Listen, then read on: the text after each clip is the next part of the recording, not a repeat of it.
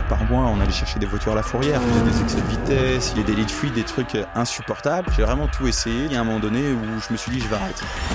C'est pas en louant plus qu'on fait de l'argent, c'est en louant bien. Quand tu es à la tête d'une entreprise qui prend toute ta vie, il n'y a pas de moment où ça s'arrête en fait. Et c'est impossible de faire autrement. Tu penses que pour réussir, il faut faire euh, des sacrifices? C'est une obligation. Il n'y a, pas, y a pas de réussite sans sacrifice. Même si tu es passionné par ce que tu fais, il y a un moment donné où tu pas envie de le faire. Tu as envie de te reposer, tu as envie de dormir, tu as envie de voir tes potes, tu as envie de faire un barbecue, tu as envie de partir en vacances, mais tu peux pas. Ou si tu pourrais, mais ça, ça impacterait ton développement. J'ai confiance en ce que je fais, mais j'ai surtout confiance en la vie. Du moment où tu sais que tu peux rater, tu peux y aller, tu, vois, tu peux prendre des décisions plus rapidement. C'est plus grave de réfléchir pendant des mois et des mois à quelque chose que de le faire et le rater. Mais aussi de comprendre peut-être qu'on peut venir de n'importe où et de faire de grandes choses. Bienvenue sur High Value Entrepreneur, je suis Roger. Les entrepreneurs cool et performants dont tu penses qu'ils n'ont pas besoin d'aide sont ceux que j'accompagne. Ce podcast est produit par l'agence Tête de Tigre, l'agence de podcast audio et vidéo. Bon visionnage et bonne écoute. Salut Angèle. Salut Roger. Trop content de t'avoir. Euh, on se connaît un peu. On a déjà échangé toi et moi ensemble il y a quelques quelques semaines de ça. Euh, j'ai découvert moi ce que tu faisais. Euh, c'est quand même un, un domaine d'activité. À la base, moi les voitures c'est pas trop mon délire. En tout cas, euh, c'est pas la chose qui me passionne. Par contre, quand on découvre ton univers, on voit ce que tu fais. Euh, forcément, j'ai dit qu'on allait avoir Angèle euh, aujourd'hui dans le podcast il y a des gens qui m'ont dit ok les, les, les, belles voitures Turismo tout ça c'est un truc qui me parle. C'est lui je fais oui c'est lui. Euh, je vais pas te présenter. Je vais directement rentrer dans le, dans le vif du sujet en okay, te posant une question go. de je ne sais pas encore laquelle je vais la poser. Elle, va, elle va arriver tout de suite. Et le but c'est que ensuite les gens te découvrent au fur et à mesure du podcast. Euh, comment on fait pour euh, c'est alors pire encore euh, comment on fait pour révolutionner l'industrie de, de, de l'automobile, des, un peu des supercars euh, aujourd'hui, en tout cas la, dans la direction dans laquelle tu prends, euh, et aussi jeune aussi. Bon, t'envoies les, t'envoies les deux questions les plus difficiles d'emblée. Tout de suite. Euh, comment on fait? Moi, ça m'a pris longtemps. C'est-à-dire que quand j'avais commencé, j'avais déjà euh, l'envie de vouloir faire quelque chose de plus que de la location de voiture, comme on peut l'entendre. Euh, mais euh, t'es face à des mastodons, tu vois. Donc moi j'étais jeune de un, mais j'étais aussi sans argent de deux, tu vois. Donc ça c'est quand même euh, deux gros couacs quand tu dois révolutionner en plus un business qui est euh, ciblé sur des produits de luxe et qu'il faut acquérir. Et donc ça m'a pris du temps euh, et j'ai toujours aimé les finances. Ce qui m'a aidé à pouvoir faire d'un euro, quatre euros, etc. et faire des effets de levier.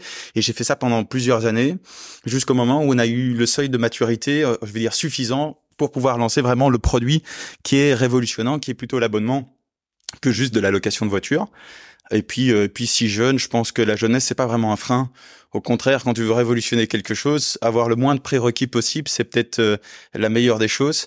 Parce que quand tu es endoctriné pendant 30 ans dans un process de vie business ou même euh, encore pire de salariat, c'est quand même vachement compliqué d'avoir encore l'ouverture d'esprit. Hein, c'est comme on, on, voit souvent les grandes boîtes qui à terme finissent par se faire manger par des plus petites. Mm. Euh, pourtant les plus petites, ils, ils ont rien pour eux puisqu'ils n'ont pas les capitaux, ils n'ont pas l'expérience, mais par contre ils ont peut-être la jeunesse d'esprit. Donc moi je pense que c'était plutôt un avantage d'être jeune. Tu peux nous dire ce que représente pour toi aujourd'hui ton entreprise? Euh, Ça représente à peu près tout. Euh, je veux dire que là, j'y consacre quasiment l'intégralité de ma vie. C'est c'est c'est c'est une partie de moi, c'est mon ADN, c'est ce que j'ai envie de faire, et puis j'ai envie de faire quelque chose de grand.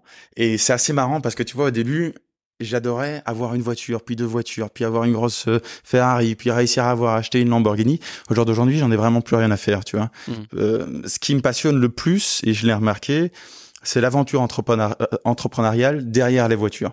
Parce qu'évidemment, au début, j'avais et le business et l'envie d'avoir les voitures. Mmh. Donc, j'étais propre, mon propre client, tu vois.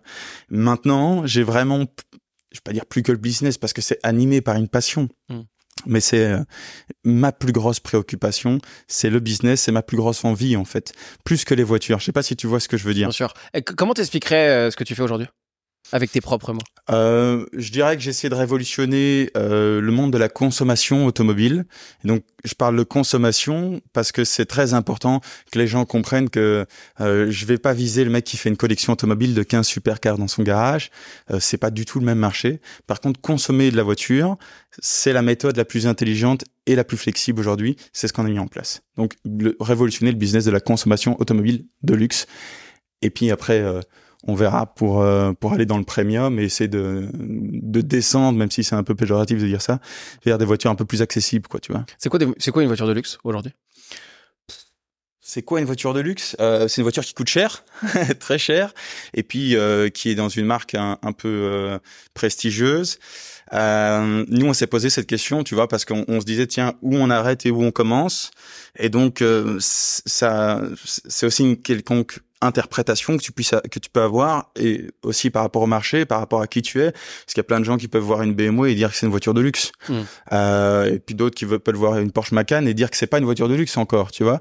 Donc euh, donc nous on a on, a dû mettre un début au mot luxe et euh, je vais pas dire une fin du coup parce que la fin elle est elle est elle est pas tangible, mais on a dû mettre un début et on a commencé sur euh, ben, les entrées de gamme par exemple de chez Porsche quoi. Et le, la voiture de luxe, la, qui représente le plus le luxe pour toi, c'est quoi? Qui représente le plus le luxe Ouais. La cette est-ce qu'il y en a une qui existe qui représente le plus le luxe pour toi? Non. À tes yeux? Non. Je pense pas. Euh, non, il y a pas. Euh, c'est hyper vaste comme question, tu vois. Voiture qui représente plus le luxe, je pourrais dire qu'il y a des marques qui sont peut-être plus luxueuse que d'autres et ça veut pas dire que ça coûte plus cher ça veut dire que tout ce qui est autour euh, et, qui constitue la marque est plus luxueuse. Et je penserais euh, à Ferrari par exemple qui pour moi a vraiment euh, ce côté luxe mais c'est pourtant pas la, marque qui représente le plus notre flotte. Mais il n'y a pas de voiture qui domine le luxe pour moi. Je pense que tu as quelques constructeurs comme Porsche, Lambeau, Ferrari qui sont au-dessus du lot mais il n'y a pas de modèle précis elle vient d'où cette passion euh, pour les euh, pour les pour le est-ce que c'est directement les supercars ou les voitures de luxe qui t'a passionné? Non. Ou il y a eu il y a eu une progression et cette passion elle, a, grandi? Il y a une progression de ouf. J'en parlais il y, a, il y a pas encore longtemps. C'est que j'ai difficile à à aimer au plus haut point quelque chose que je sais pas encore comment faire pour avoir, tu vois. Ça me frustre tellement que je vais aimer plutôt euh, step by step et puis euh, faire pour l'avoir et puis euh, aimer, aimer autre chose de plus grand encore. donc j'ai commencé à, aimer ben, des voitures que je considère même pas rentrer dans ma flotte au jour mmh. d'aujourd'hui. Euh, et puis on a on a on a découvert des, des univers de plus en plus euh, euh, luxueux, de plus en plus sportifs, et on est monté euh, à chaque chaque fois d'un cran quoi. Quand, quand t'étais jeune, t'aimais déjà ces voitures? Quand t'aimais déjà les voitures? Alors ouais, moi j'aimais déjà les voitures, mais j'étais absolument pas dans le luxe. je veux dire, moi je me rappelle d'une anecdote, c'était en première secondaire. Je sais pas ce que l'équivalent chez vous mmh. en France, mais mon père avait acheté une Lancia Delta. c'est une voiture tout à fait ce qu'il y a de plus classique. Mmh. Et je me rappelle que je montrais à tous mes potes euh, les courbes de la voiture, le fait qu'elle avait deux couleurs. J'étais, j'étais tout fou parce que je trouvais que cette voiture était fou, tu vois. Euh, c'est une voiture que je regarde plus trop aujourd'hui.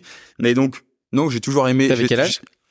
Euh, Je pense c'est 14 ans, du coup. 13, 14 ans. Un truc comme ça. Ah, avant ça, t'étais déjà passionné par les voitures ou c'était si, j'aimais bien les voitures, mais je, t'avoue que moi j'ai pas trop de souvenirs de quand j'étais plus petit. C'est vrai? Ouais, je te jure.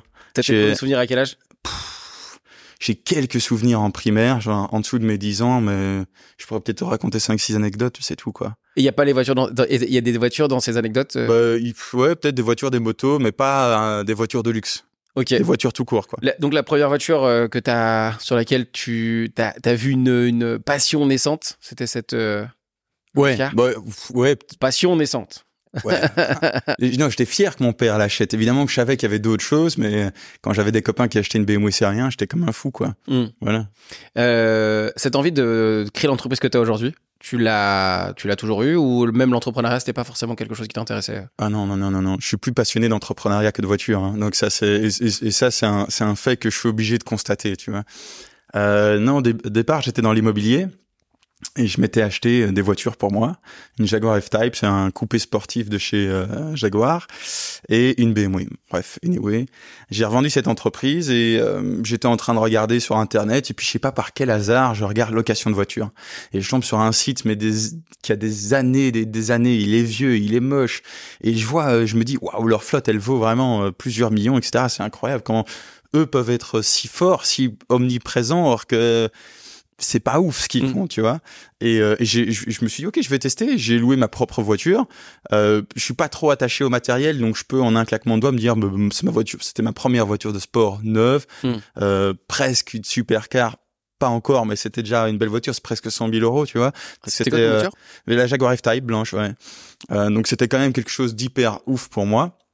Mais j'ai, euh, j'ai, j'ai- je l'ai loué tout de suite elle-même et, euh, et puis c'est, monté. Et puis de là, de fil en aiguille, j'ai rencontré euh, euh, d'autres personnes qui faisaient ça. J'ai un peu analysé le business, etc. J'ai pris une voiture, deux voitures, et là, euh, c'est parti de plus belle. Donc, euh, et, et c'est, c'est, c'est marrant parce que c'est, c'est en faisant que ça s'est constitué. Euh, je suis je suis pas, j'avais pas l'idée prédestinée de Turismo. C'est, j'ai commencé à louer une voiture tout à fait de manière classique.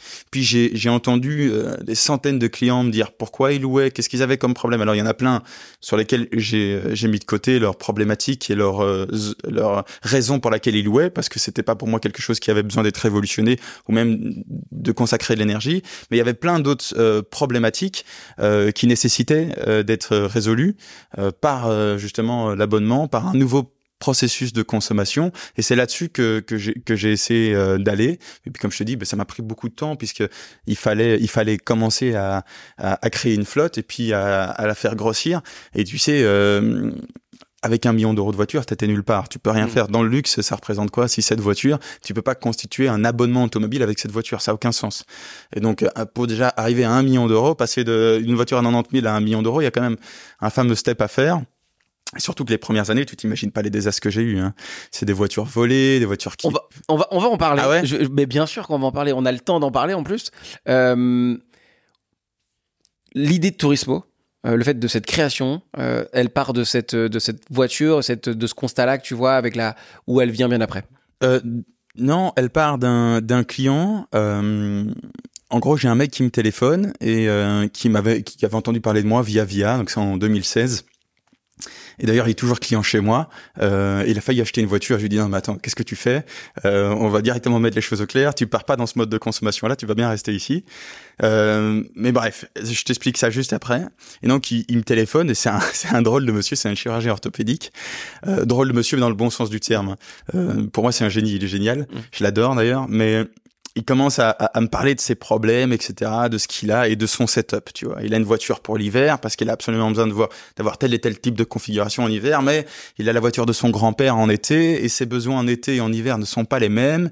Mais en même temps, euh, la voiture qu'il a en été et la voiture qu'il a en hiver, il paye des avantages toute nature, ce qu'on appelle des ATN, euh, toute l'année, les assurances toute l'année, donc il trouve ça con, etc., etc. On discute. Mais avant ça, de, de base, pour le rencontrer, il me demande d'aller sur circuit avec une voiture. Moi, j'ai jamais été sur circuit de ma vie. Je sais que ça va détruire ma voiture, que ça va me coûter une fortune, etc. Mais je sais pas pourquoi j'ai envie de le faire parce que le feeling passe bien avec ce gars. Puis je lui dis, écoute, tu sais quoi, je sais pas combien je vais te demander, mais viens, je viens, on se rencontre, on voit, je viens avec la voiture sur circuit, on passe la journée et on voit après. Je me dis, au pire des cas, s'il veut pas me payer, il me paye pas et j'aurais tenté un truc, tu vois. Et, euh, et c'est là qu'on a eu toutes ces discussions sur ces voitures, sur son setup un peu particulier, euh, et où je me suis rendu compte bah, qu'il y avait un truc à faire. Et donc je lui ai proposé avec audace, je lui ai dit, bah, écoute, euh, euh, je pense deux heures après, je l'ai laissé rouler un petit peu, j'ai réfléchi à la fin de journée, je lui propose un truc en lui disant, écoute, je vais t'acheter une, une Audi RS3 pour toi, tu l'auras les six mois d'hiver, et les autres six mois, bah, tu devras pas la payer. Tu vois, euh, les autres six mois, bah, tu pourras rouler juste avec euh, ta voiture euh, cabriolet, euh, et, et, moi je la reprends et je vais la louer à, quelqu'un d'autre, quoi. Donc le mec est complètement fou, il fait ses calculs, il vérifie avec son expert comptable, il se rend compte que même parce que lui il avait une Audi A3 2 litres, et là il passe d'une RS3. Donc en termes de passionné, il y a, il y a une fameuse différence, et il regarde, et il fait, il fait le delta en, en, en payant que 6 mois d'ATN au lieu de 12 mois d'ATN, en payant que 6 mois de loyer au lieu de payer 12 mois de loyer, il se rend compte que il paye, je sais plus, voire un tout petit peu plus cher ou quasiment la même chose pour une RS3. Euh, et donc, bah, on a acheté cette, euh, cette fameuse RS3. Et euh, à l'époque, je demandais les six, six mois d'avance de loyer euh, bah, pour avoir le cash aussi, de pouvoir payer les premiers paiements, etc. Et je, mais je lui ai proposé ça sans savoir même où j'allais la financer, sans savoir même où j'allais l'assurer.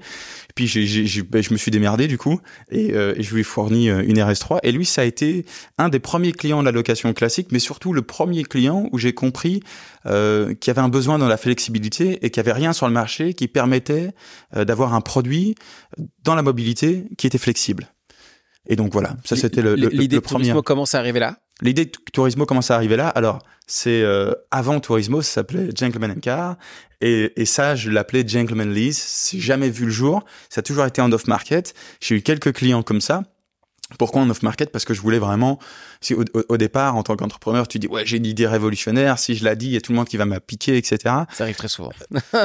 et, et, et, puis euh, et puis donc je l'ai gardé longtemps, longtemps euh, euh caché. Et Tourismo, je l'ai, j'ai sorti cette entreprise après avoir fait 50 000 échecs différents dans Gentleman Car, avec justement euh, toutes les questions que tu me poseras sur les, les dégâts, les disparitions de voitures, etc. Et là, et là j'ai sorti Turismo au Luxembourg. Gentleman Car, maintenant, elle s'appelle Turismo Belgium et c'est l'entité belge de Turismo qui va s'occuper du développement sur le marché belge. Voilà. C'est quoi les Allons sur les fails. Qu'est-ce qui, qu'est-ce qui se passe avant Turismo? Avec tout, tout, un tas de choses déjà. Euh, ben on va commencer à louer des voitures, euh, bon, sans, sans, connaître le business. Après, il n'y a pas grand monde au-dessus. C'est tout le temps des petites entités, des petites entreprises. T'as pas un leader où tu peux vraiment t'inspirer, etc. Et donc, tu fais tout un tas d'erreurs. Moi, j'ai loué à des gens à qui il fallait pas louer, donc qui faisaient par exemple, euh, je sais pas moi, ils prenaient la voiture un mois, ils avaient un forfait kilométrique de 2000 km, ils t'en faisaient 10 000 les 8000 km là, ben, toi tu dois les payer. Si tu avais une indemnité de 50 centimes, ça fait 4000 euros. Lui de l'autre côté, il disparaît, fini, au revoir, merci. Mm. Et il l'a remis en plus avec des petites griffes, des petits machins, etc., des petits coups, des jantes cassées. Et donc ça, ça c'est à chaque fois des, petits, euh, des petites sommes qu'on perdait, mais c'était pas spécialement très grave. Il y avait beaucoup de gens qui fumaient dans la voiture.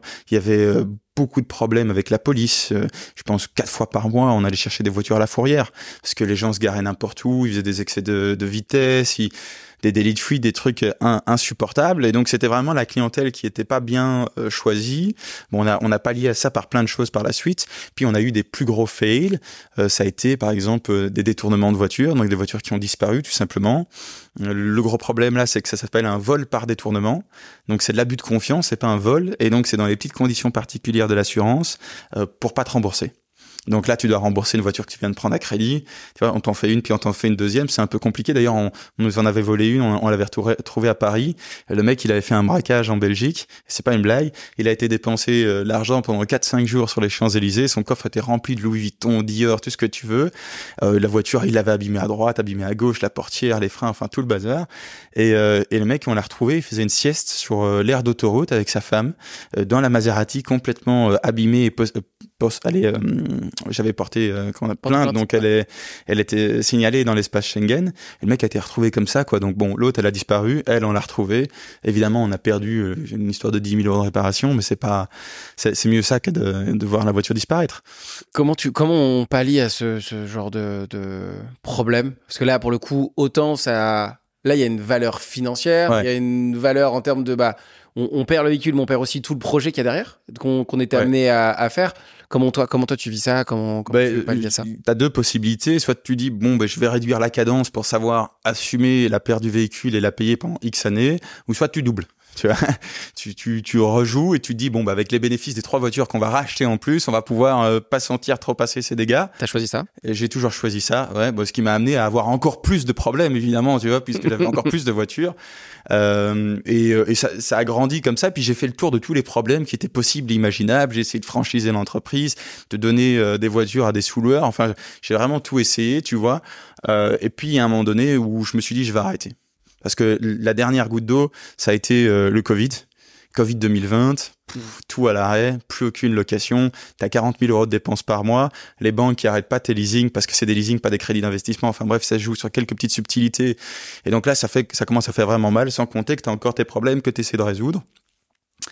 Et, euh, et, à ce moment-là, je dis, je vais tout vendre. Je vais tout vendre et surtout que je sais comment faire de l'argent parce que de l'autre côté, je fais de l'immobilier, investissement immobilier. Je, sais comment euh, faire de l'argent en consacrant un peu plus d'énergie à l'immobilier, mais c'est moins ce que j'aime, tu vois. Mmh. Euh, il y, a, y a moins de, il y a pas de passion dans l'immobilier. Bah, j'aime bien créer l'immobilier, mais quand c'est de l'immobilier pour de la rentabilité, il y a moins de passion. J'aimerais bien faire de l'immobilier de luxe. D'ailleurs, j'ai peut-être un, un, un, truc qui, qui, qui verra un, jour le, euh, Qui, qui, ouais, qui verra un jour le jour. Mais euh, dans ce que je faisais dans l'immobilier, non, moins de passion. Euh, mais puis je dis, je vais quand même tout vendre parce qu'à un moment donné, on, on vit avec l'argent. Ouais. Et là, je pars en vacances, j'explique mon. Pro... Juste quand tu veux, quand tu veux vendre, quand tu veux vendre. Je vends les voitures. Ouais, au moment où tu veux, ouais, où tu veux vendre, où tu, où tu veux stopper entre guillemets, c'est ça. Hein, ouais. tu veux, veux qu'est-ce que tu cherches? Tu veux fuir quelque chose? Tu veux non, euh, je fuis pas, je veux juste euh, éteindre le feu, c'est-à-dire qu'on vend les voitures. Et puis la, chance qu'on a avec ce business, c'est qu'on a énormément de bénéfices cachés, puisque si tu payes une voiture pendant deux ans, ben, elle a quand même encore une valeur.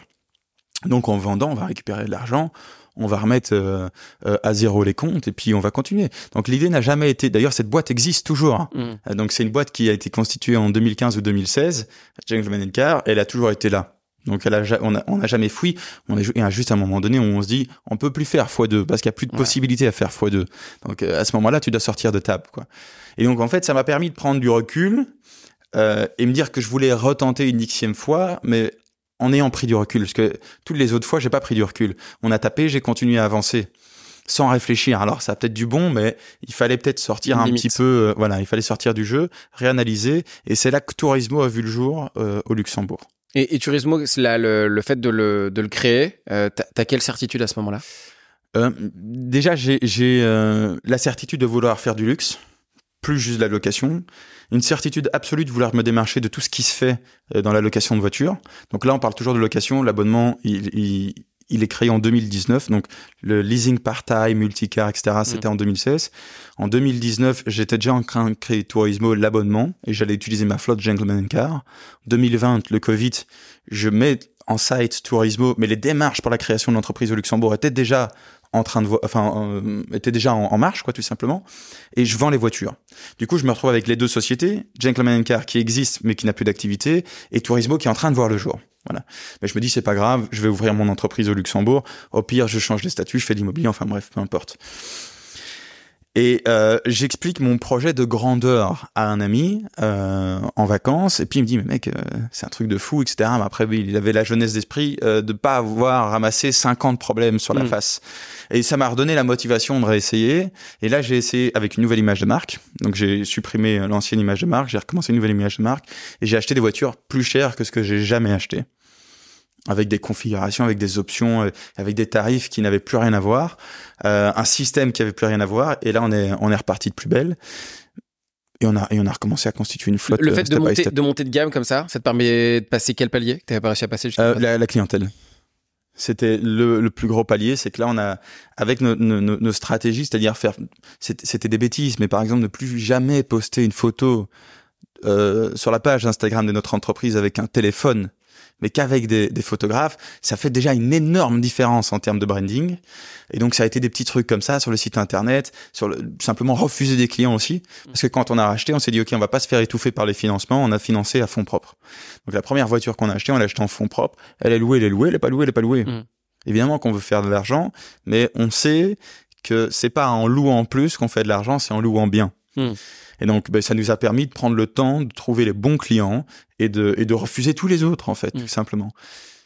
Il y a, y a une histoire de branding ultra importante dans le luxe, parce que le luxe, c'est quelque chose, c'est des codes. Alors, ouais, et c'est encore plus marrant dans la location, parce que tu vois, euh, nos voitures, c'est un produit luxueux ultra luxueux. Ça fait partie des produits sur la Terre où les marques dépensent le plus en branding. Tu vois, il y a, même des modèles dans certaines marques qui ne sont là que pour sublimer les autres qui vendent à perte hmm. parce que ça va sublimer les modèles les plus petits de la gamme. Donc on est dans une industrie où le branding a une immense importance et ce depuis des générations. Et de l'autre côté, on est dans un business qui a un branding complètement nul à chier. C'est la location. La location, ça a une image horrible. C'est géré par des entreprises qui qui disparaissent tous les quatre matins. Euh, et c'est source d'emmerde. C'est euh, c'est compliqué. Faut trouver. Les clients ont zéro trust. Euh, ce que tu sais jamais, ouais, mais je vais vous donner 10 000 euros, mais vous êtes qui, mais vous êtes machin. Donc c'est très compliqué parce que d'un côté on a un produit luxueux et on est dans un marché où le service est vraiment horrible. Et l'expérience, elle est franchement, elle est pas géniale. L'expérience, elle est horrible. Le, le, fait d'arriver pour louer une voiture, déjà, on dit, on choisit, on y va, on nous demande plein de choses, ça peut durer longtemps. On fait le tour de la voiture et en fait, ce qui se passe, en tout cas moi pour l'avoir vécu, euh, mais, et quand on revient, il y, a une, y a une petite peur. toujours, toujours. Oui, mais toujours. Il y a une peur de, euh, bah, parce qu'il y a quand même des agences euh, qui sont. Mais tu parles de, de voitures classiques ou voitures de luxe? Voitures. Ouais, classique, on va dire. De grande renommée Non. Les, les, sociétés de location avec qui tu travaillais? Euh, Alors moi, j'ai toujours pris, j'ai jamais pris, j'ai jamais loué de supercar. Je, Comme ça, c'est clair. Mais de, de voitures sympas, sans être des, des supercars euh, de dingue. Il y a quand même une expérience en tant qu'utilisateur de la, de la location où tu as cette impression que tu vas potentiellement à un moment te faire niquer. Euh... tu prends cette impression, tu fais x10 dans le domaine du luxe. Ah ouais, pourquoi? Parce que dans le domaine même premium, hein, ça peut être une X5, une belle voiture, c'est pas ça. Tu vas avoir des grands noms comme Hertz, Europcar, Six, etc., etc. Dans le domaine du luxe, c'est fini. C'est des, des entreprises qui ont 10 voitures, tu sais pas s'ils sont propriétaires. Donc c'est vraiment encore pire quoi. Tu, tu, tu, sens vraiment que le mec t'es pas sûr qu'il soit là lundi même pour récupérer sa propre voiture. Euh, t'es pas sûr qu'il va venir rayer euh, la voiture pendant que tu la loues. Donc ce, ce, phénomène dont tu parles et que je connais parce que j'ai déjà loué aussi moi des voitures mmh. euh, dans, dans le domaine du luxe c'est encore pire parce que t'as pas une entreprise qui est multinationale euh, que tu sais voilà bon euh, ils, ils, sont là et ils seront encore là quand tu vas la rendre. Même si l'expérience est pas folle, t'as le trust qui soit encore mmh. là. Donc tout ce que tu parles là, tu peux encore le multiplier euh, dans le domaine du luxe. Ce qui est très drôle, parce que dans le luxe, il y a un, élément qui fait que le luxe est le luxe et continue d'être le luxe, c'est l'expérience. Ouais. Ah oui. C'est ça, c'est ça qui est, qui est, dingue, c'est que le, la grosse différence qu'il y a entre une brand classique et le luxe, c'est que le luxe a des codes qu'il faut savoir respecter, qu'il faut comprendre, et en fait l'utilisateur vient dans les codes du luxe de la marque. Et finalement, euh, c'est genre, euh, c'est comme ça qu'on, je pense qu'on reconnaît aussi les gens qui maîtrisent ces codes, c'est que bah, ils les connaissent, ils les maîtrisent, ils arrivent à jouer avec, et ils recherchent ces codes qui valident que le fait le luxe est là et on vit dans le luxe. Ouais, tout à fait. Toi, comment t'as fait pour comprendre ça et le mettre dans ton entreprise? Euh, Écoute, ça, ça, ça, a été le sujet de cette dernière année euh, et c'est le sujet des années qui vont encore suivre. C'est de vraiment refaire sortir donc le luxe finalement qui est omniprésent dans notre produit mais qui est inexistant dans le service, pas dans le nôtre mais dans, dans je veux dire dans le marché on va dire de ce service-là. Et, euh, et pour ça par exemple on a mis en place plein de choses. Ici on a mis en place un siège social euh, au Luxembourg avec un espace dédié à la réception des voitures.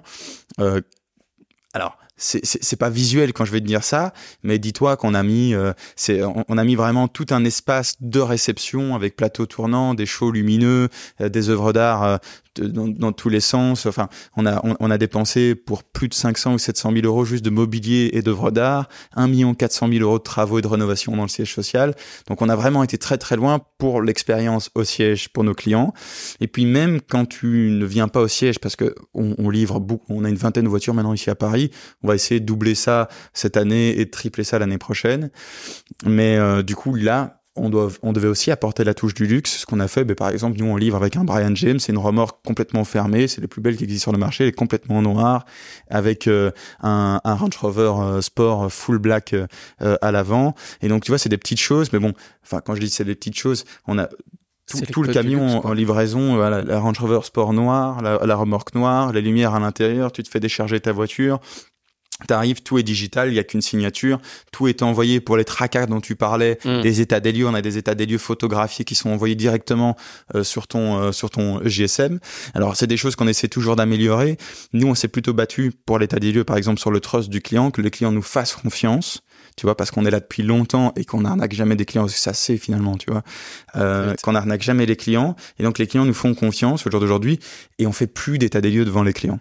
Parce que je pense pas que c'est au moment où tu reçois ta voiture, tu dois commencer à regarder si les quatre jantes et le pare-choc du bas est pas griffé. Tu vois Non, mais c'est horrible. ouais, tu, tu, tu, tu, loues une voiture, que ce soit pour un jour ou pour six mois, tu vas pas commencer à faire un. C'est contre-intuitif. C'est un moment de plaisir et un moment d'ennui. Euh, T'es es balancé entre putain, il faut pas que je me fasse avoir et euh, waouh, elle est quand même belle cette voiture. Donc Bon, nous, on a travaillé sur le trust en disant voilà, tout est envoyé euh, sur votre adresse mail avec un, un report complet euh, de la voiture en photo. Et puis, euh, on essaie vraiment de d'être, je vais dire, très précis par rapport à ça pour qu'il n'y ait jamais de, jamais de quoi, quoi, tout simplement. Se démarquer en voulant être le, le rentrer dans le dans le luxe. Est-ce que c'est facile? Euh, se démarquer en voulant être dans le luxe, est-ce que c'est facile? Parce qu'on pourrait croire qu'il suffit de payer pour être dans le luxe. Et en tout cas avoir les codes de luxe. Justement non, parce qu'on pourrait avoir le même produit et pas le service et finalement il y a rien.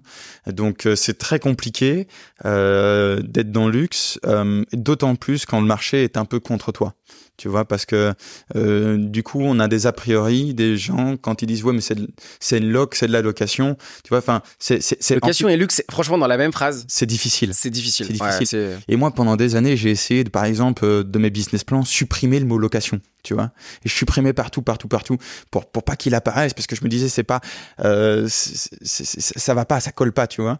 Euh, maintenant, je préfère améliorer ce mot, tu vois, et le rendre sexy. C'est plus compliqué encore parce que le faire disparaître, on sait pas le faire disparaître à propre à proprement parler. On fait de la location de voiture via un abonnement premium et luxueux, etc. Mais c'est de la location de voiture. Sur, la, sur une facture, finalement, tu as location du au du, mm. tu vois. Donc donc on l'a on l'a accepté, mais ça a été compliqué parce que t'as vraiment la pensée des gens euh, qui est qui est déjà négative en disant euh, tu parles à n'importe qui d'une location de voiture ils vont dire ah quoi tu loues quoi pour un mariage pour euh, c'est franchement un anniversaire c'est ce que tout le monde pense c'est ce que tout le monde pense rapidement en tout cas mais mais c'est pire que ça. Il y a des marques énormes comme Porsche. Porsche maintenant ils font Porsche Drive donc c'est la location de voiture. Donc ils, ils ont aussi depuis 2016 en essai au Canada et en Amérique Porsche Passport puis ça s'est supprimé. Ils ont réussi en Suisse Porsche Passport de nouveau. Maintenant c'est nouveau plus d'actualité. Euh, donc ils sont depuis longtemps sur le marché euh, de, de l'abonnement. Ils l'ont pas sorti pour un milliard de raisons que je peux expliquer, mais en gros, euh, le marché automobile de luxe, il a explosé, donc ils vendent tout leur quota, ils ont aucun problème, ils ont pas besoin de se renouveler, tu vois. Quand ils auront besoin de le faire, crois-moi qu'ils sont prêts. Sinon, ils ont Porsche Drive. Porsche Drive qui est un système de location et même eux tapent sur internet Porsche Drive regarde les premières phrases que tu vas voir c'est euh, c'est maintenant euh, accessible de pouvoir rouler en Porsche euh, un rêve devenu accessible pour un mariage ou un anniversaire. Donc tu te dis qu'il y a des mecs c'est leur taf de faire le, le marketing de, de, Porsche Drive toute la journée et les phrases d'accroche qu'ils ont trouvées c'est l'accessibilité c'est mariage et anniversaire. Enfin moi, moi ça, me, ça me fume complètement que même des, des, des marques comme Porsche soient dépassées sur la compréhension de la de la location et, de pourquoi les gens louent en fait, tu vois.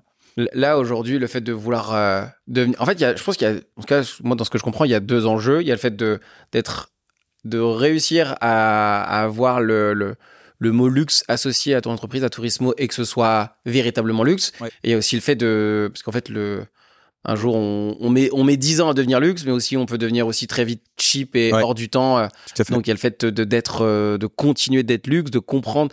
Ce qui est rigolo avec luxe, c'est qu'il y a, il y a un côté un peu comme dans l'innovation, genre. Euh, on peut être on peut être innovateur sur un temps mais on peut de très vite devenir has-been ah parce que en fait finalement les codes on les comprend plus et on fait on les passe à côté et finalement bah, on est devenu un peu le tube de l'été toi comment t'arrives à c'est quoi un peu ton plan en tout cas ou comment t'arrives à faire pour ne pas pour ne pas devenir has et continuer d'être luxe sur le long terme mais ici, donc, euh, on, on, moi, je fonctionne étape par étape. Hein. Donc là, euh, on, on, a des, des, prochaines étapes dans le luxe. Donc d'abord, on avait la livraison qu'on a améliorée pour euh, répondre à certains codes du luxe parce qu'on pouvait pas livrer les voitures en roulant. Elles arrivent sales. L'état des lieux peut se faire sous la pluie ou les ou les papiers ou la. Enfin, c'était pas sexy. Donc on a fait ça pour avoir le moment où le client reçoit la voiture qui qui correspond au code du luxe. C'est quelques petites dizaines de minutes où il faut prendre la voiture, etc. Ben, en, en plus de ça, quand tu quand tu vois un, un, camion arriver de 15 mètres tout noir, etc., premier réflexe que tu as, c'est sortir ton GSM et filmer pour montrer à tous tes copains. Donc en plus de ça, c'est mm. un, un, coup de marketing. Maintenant, on a le, le, siège social où on a vraiment placé l'expérience utilisateur, la réception de la voiture euh, à l'avant. C'est-à-dire que honnêtement, je peux dire, j'ai acheté pas mal de voitures. J'ai jamais reçu une voiture euh, dans les conditions qu'on a créées pour donner euh, les voitures à nos clients. C'est-à-dire que on, on, a vraiment fait quelque chose, je veux dire, qui est plus poussé que des marques du luxe quand tu achètes une voiture. Donc déjà, je pense qu'on casse les codes sur le fait que louer, c'est une expérience moins bien qu'acheter. Au contraire, on a poussé ça vers le haut. Et puis, on va continuer à améliorer cette expérience-là. Euh, dans nos prochains centres, comme à Paris par exemple, tu vois, hmm. où on va pouvoir euh, refaire une version de, de l'expérience utilisateur un peu plus poussée. Et là, et là, on verra comment on fait pour se redémarquer à nouveau. Mais il y a un troisième enjeu que tu n'as pas cité qui est hyper important pour nous parce que et, surtout qui se présente maintenant. ça fait longtemps qu'on travaille dessus, mais maintenant ça devient une ultime nécessité, c'est la technologie. Parce que sans la technologie, on va pas pouvoir continuer à grandir notre flotte comme ça. On va arriver à 100 voitures sous les 12 mois lissants. Au-dessus de 100 voitures, sans tech, sans tout ce qu'on est en train de faire, on n'y arrivera pas. Donc ça devient une, une, absolue nécessité. Tu parles de tech, tu parles de quoi?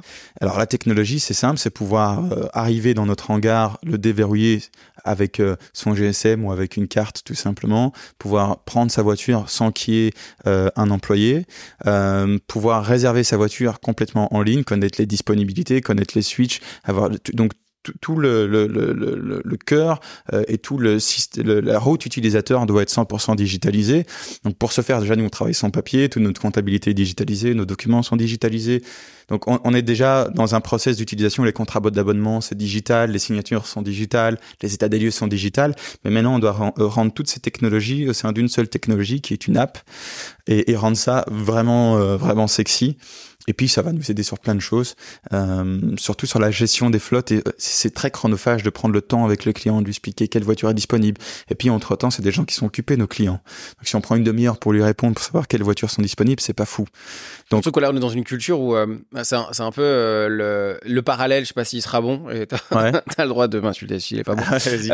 mais finalement, c'est un peu la c'est le on était propriétaire de nos de nos de nos vidéos avant. Genre on achetait nos vidéos elles on était on les on les possédait. Et là finalement on, vient sur le quasiment sur le même système de le système Netflix euh, Prime Video euh, Canal Prime. Et en fait finalement c'est le la, le fait de ne pas posséder presque et de, de pouvoir partir et revenir a plus de valeur que de posséder. Qu'est-ce que tu conseillerais, ou en tout cas, qu'est-ce que tu voudrais dire aux gens qui, qui imaginent que posséder sa supercar, limite, c'est plus rentable ou plus intéressant? Alors, je veux pas parler de rentabilité parce que c'est pas, je pense, le, le, principal. Je pense que ce qui est le principal, c'est que c'est plus souvent dans la tête des gens glorifiant d'avoir acheté une voiture, même si finalement ils ont fait un crédit sur 6 ans pour la payer avec une valeur résiduelle de 40%. Et qui roulent avec euh, trois fois et qu'ils ont peur de Mais, mais c'est glorifiant parce que c'est un achievement d'avoir réussi à avoir acheté une voiture, même si ça remplit plein de contraintes. Donc déjà ça, je trouve ça un peu has-been justement comme réflexion, parce que pour moi c'est beaucoup plus glorifiant d'avoir un abonnement et de pouvoir avoir accès à tout l'automobile, parce que il faut, il faut, bien se comprendre que les gens qui comparent souvent tourisme, enfin l'abonnement Tourismo à la propriété, comparent l'abonnement Tourismo à une voiture. Ouais. C'est pas une voiture, nous. Déjà, toute la flotte est tout le temps renouvelée. Donc, s'il y a une nouvelle voiture qui sort, peu importe, dans n'importe quelle catégorie, n'importe quel modèle, elle va être renouvelée. Il y a une nouvelle Macan qui arrive, on a la nouvelle Macan. Une nouvelle Cayenne qui arrive, on a la nouvelle Cayenne. C'est comme ça tout le temps. Ici, là, on a déjà commandé les Macan électriques qui sortent en Q1 2024. On a, on était les premiers à recevoir les deux derniers modèles de Lamborghini au Benelux. Tu vois, donc, déjà, il faut bien penser que si tu veux comparer Turismo à ton garage propre, il faut au moins rajouter plus d'une voiture. Hmm. Parce qu'on n'est pas sur un leasing de 4 ans. Sinon, on n'achète pas. Si tu compares acheter une voiture à l'abonnement, ben, achète ta voiture. Ouais. C'est pas, c'est incomparable. Par contre, si tu as envie, pour plein de raisons, que ce soit une optimisation euh, fiscale, que ce soit financier, que ce soit dans le besoin ou dans l'envie, si tu as besoin de flexibilité, là, on a la meilleure solution que tu puisses avoir. La flexibilité fiscale, ça peut être, je vais acheter une Porsche Taycan euh, parce que c'est 100% déductible et je roulerai plus jamais en Porsche 992 parce que les ATN c'est fou et les mmh. taxes c'est fou. Mais nous, on a un compromis flexible entre je peux déduire ma Porsche Taycan quand je la prends, mais je peux quand même me faire plaisir avec ma 992. Certes, ça aura un coût, les ATN, au même coût que si tu l'avais acheté, mais au prorata temporis, donc pendant les quelques mois de l'utilisation. Donc, payer à la consommation, ça peut être intelligent. Par exemple, dans, dans le cas de figure, pour savoir avoir une flexibilité dans tes déductibilités fiscales. Ça peut l'avoir dans tes finances aussi.